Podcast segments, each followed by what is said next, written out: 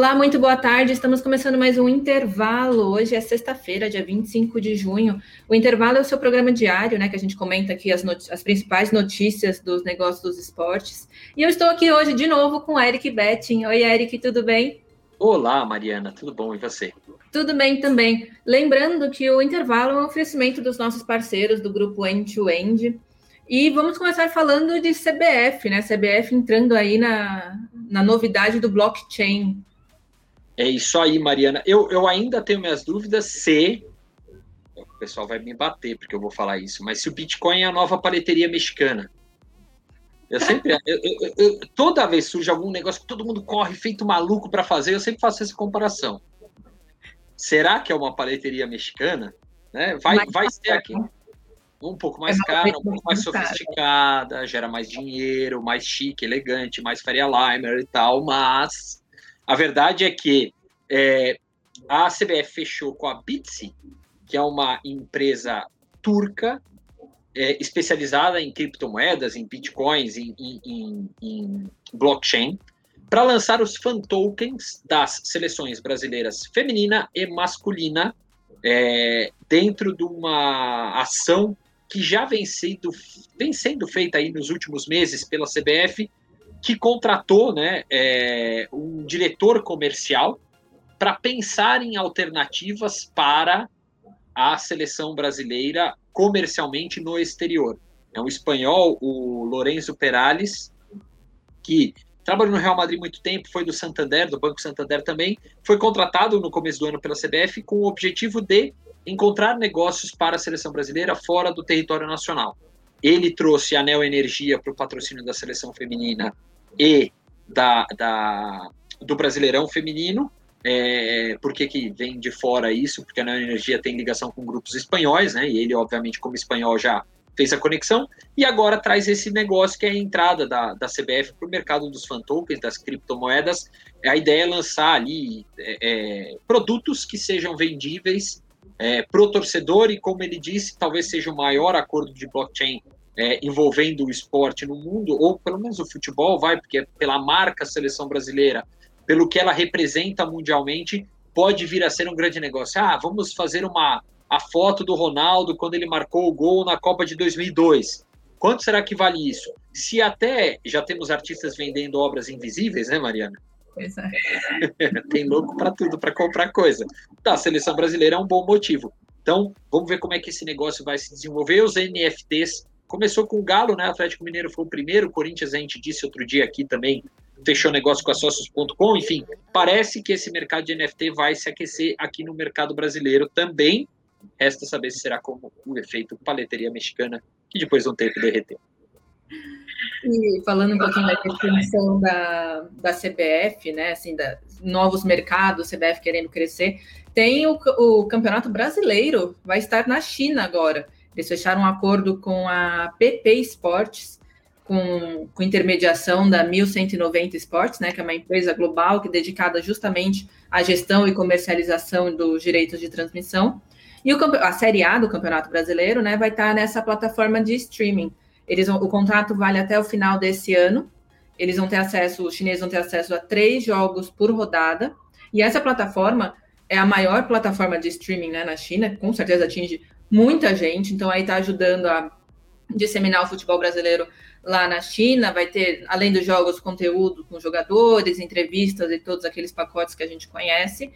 E essa empresa, né, a 100, 1190 Esportes, tem os direitos de transmissão internacionais do, do Campeonato Brasileiro a, até 2023. Começou ano passado, 2020, vai até 2023. E serve tanto para pay-per-view, TV fechada e, e, e né, as plataformas digitais. Então, o Brasileirão agora chega a mais de 100 territórios. É, finalmente, né? Estamos entrando mais ou menos em 1990, por aí, né? Com a diferença que agora tem o streaming para ajudar a chegar em mais gente, ou pelo menos a ter acordos, né? Porque antes era, precisava da TV e aí era difícil. Mas chega no mercado chinês que pode abrir novas portas é, para negócios, literalmente negócios da China. É, agora, Mariana, no vôlei, né? O vôlei brasileiro, que disputa a final da Liga das Nações até, seleção feminina, seleção masculina também indo bem no, no campeonato. é, tem uma ação interessante promovida pelo Banco do Brasil. O Banco do Brasil criou um vídeo para celebrar 30 anos de parceria com a CBV. Né? O patrocínio começou em 1991, é, foi usado à época, é muito interessante. Né? Você que nem era nascida, né, Mari? Não, não era. Não, não era, é verdade. É, essas horas você é cringe, eu realmente sou old school, sou dinossauro. Mas é, é, o patrocínio foi fechado naquela época que o vôlei estava começando a crescer e aí em 92 ganhou a medalha de ouro, a primeira medalha de ouro do Brasil. É, o banco usou o vôlei para rejuvenescer a marca, que era muito interessante. O Banco do Brasil usou o vôlei naquela época e hoje ele usa o esportes para isso, né? Mas aí é, é legal porque agora o vôlei criou um, um, uma campanha para celebrar esses 30 anos, que é uma realmente uma grande parceria que deu muito resultado para os dois lados, que hoje, a meu ver, ela atravanca muito o crescimento do vôlei. Eu acho que o vôlei chegou num estágio ali que ele parou porque nenhuma marca consegue desatrelar o sucesso ao Banco do Brasil. Né? É um pouco o efeito da Heineken na Champions League. É uma marca que se associou muito bem e tão bem ao evento que ninguém mais entra ou todo mundo entra com muito cuidado ou fica pouco tempo, porque o recall de marca sempre é da Heineken, no caso da UEFA Champions League e no caso do Banco do Brasil com vôlei também. Então a gente vai tendo aí um caminho é, é, curioso, o que é legal disso, enfim, são esses 30 anos de parceria celebrados numa campanha do Banco do Brasil. É, e no futebol também, a gente, eu, eu lembro muito no, quando voltou o campeonato, o, o, futebol voltou ano passado, né, depois da paralisação da, da pandemia, é, o São Paulo entrando em campo com aquela máscara da Fiber, né, que eu acho que na época estava começando, a máscara estava ganhando muita atração aqui. Aí agora a Fiber, a novidade é que a Fiber fechou com o Corinthians. Ah, também no mesmo modelo que tem tanto com as máscaras do São Paulo, Flamengo, CBF, CBF vai ter, é, vai ter o loginho aqui embaixo na máscara, perto da boca, onde, né, tudo fechado. E a máscara já está à venda no, no, no site, é só entrar lá e buscar. E é, ficou bem bacana, né? Agora, tomara que deslanche ainda mais para outros outros clubes entrarem, os, os, jogadores vão entrar todos também, comissão técnica, tudo aquilo usando a máscara da Fiber no Corinthians.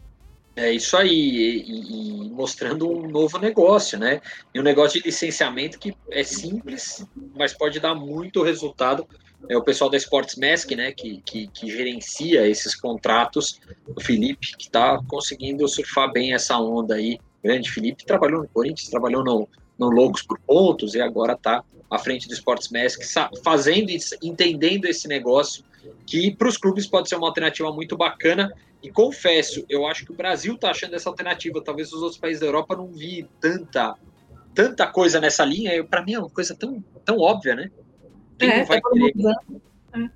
Mas é que no outro país eles já não estão mais usando, né? Tem isso também. O, os, o, tanto os jogadores, a comissão técnica não entra mais de máscara, eles não entram de máscara. É. Então, acho que já, já tenha acabado o mercado lá. É, pra... exatamente. É, bom, a novidade também mais uma vez na Euri, sua Dança das Garrafas. Eu, eu, eu, adotei o nome Dança das Garrafas. E o que foi mais legal que eu vi que depois que eu falei essa, essa frase meio boba, tal, mas todo mundo começou meio que a dizer, porque como é que a gente explica toda a história de Cristiano Ronaldo tira a garrafa da Coca-Cola, o Pogba tira da Heineken, o técnico da Rússia bebe a da Coca-Cola, o, o, o, o jogador da Ucrânia pede patrocínio dos dois e fala, pode vir que eu bebo as duas. Enfim, a zona que virou a Euro e virou um problema para a UEFA, né? Porque virou uma questão contratual pesada ali, de, de, de, de as marcas estarem insatisfeitas, chegou-se a uma conclusão, vinda pela Heineken junto com a UEFA, de que a Heineken não estará obrigatoriamente à frente dos jogadores, né, quando coloca em frente a garrafa, para aparecer no, no pórtico ali de entrevista coletiva. Uh, o Paul Pogba tirou, né, da França, ele que é muçulmano, tirou por não querer associar a marca a bebida alcoólica, a marca dele a bebidas alcoólicas, apesar da Heineken ser 00, mas isso não faz diferença, porque a gente sabe que o produto, obviamente, está remetendo a, a, uma bebida alcoólica. É, a UEFA decidiu que agora a, os atletas e membros de comissão técnica que forem dar entrevista e as federações serão questionados antes. Precisa tirar a garrafa? Não precisa tirar a garrafa? Quer que ponha, quer que não ponha, é, e aí sim vai ter ou não a garrafa. A, a Heineken já falou, em frente de qualquer jogador que seja muçulmano ou tenha, né, que tenha, a, siga aí a, a religião, não vai poder ter a bebida. A Heineken mostrando uma preocupação em respeitar né, a, a liberdade religiosa de cada um, que eu achei bem interessante. Agora, eu acho que, para mim, é um negócio que vai ser um marco daqui para frente nos grandes eventos. Primeiro, porque eu achava uma propriedade extremamente boba, sinceramente. Né? É, você não precisa dessa exposição, você não precisa poluir a imagem do jogador, já está poluída atrás com o backdrop, não tem menor sentido. Mas, enfim, foi algo que o Brasil até que criou e, mundialmente foi crescendo, né? A Adidas usou na Copa de 2010, depois que viu no Brasil muitas marcas expostas, a Adidas colocou a bola, a bola até acho que tem a ver, porque ela tem a ver com a competição. Mas botar uma bebida, um refrigerante, nada a ver, mas enfim, é, é, é seria papo para cinco episódios especiais para falar do tema, mas a, a verdade é que a Heineken tirou o pé fora e não vai precisar ter os, os, os patrocinadores ali, não vão aparecer obrigatoriamente.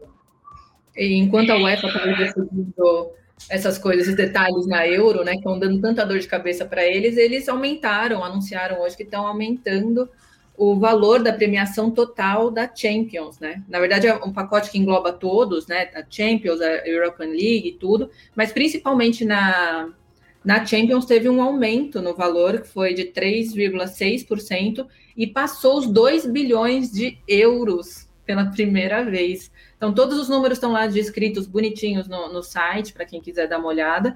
Mas é, aquela coisa da Superliga, né, que os clubes queriam mais dinheiro, queriam uma, uma volta, assim, né, um retorno maior, a UEFA parece que está ouvindo, né? Porque o campeão. Está ouvindo por necessidade. por falta de opção, ela passou a ouvir. Mas o campeão da Champions League, que começa a valer a partir de agora, 21, 22 da temporada, vai levar para casa 85 milhões. Né? O acumulado de tudo dão 85 milhões de, de euros. Lembrando que a promessa da Superliga era 400 milhões de euros para cada participante, né? Pois Ainda está é. um abismo dentro do que era a promessa da Super League, mas né, toda a confusão, Superliga ou Superliga, tá? Eu, eu, eu, não padronizei, desculpa Wagner Janela, nosso oráculo da padronização, mas eu sempre erro a padronização. É, mas é, é, é para se, se pensar. Ô, Mariana, para a gente não estender muito, que o pessoal está querendo cestar também, eu vou passar para você as seguintes informações a respeito do Prêmio Máquina do Esporte. Segunda-feira será a cerimônia de premiação. Não vai ser de entrega do prêmio, porque não estamos né, fisicamente presentes com todos, mas virtualmente anunciaremos os vencedores nas oito diferentes categorias que serão escolhidas por meio de uma soma de votos, do voto popular com o voto do nosso júri técnico.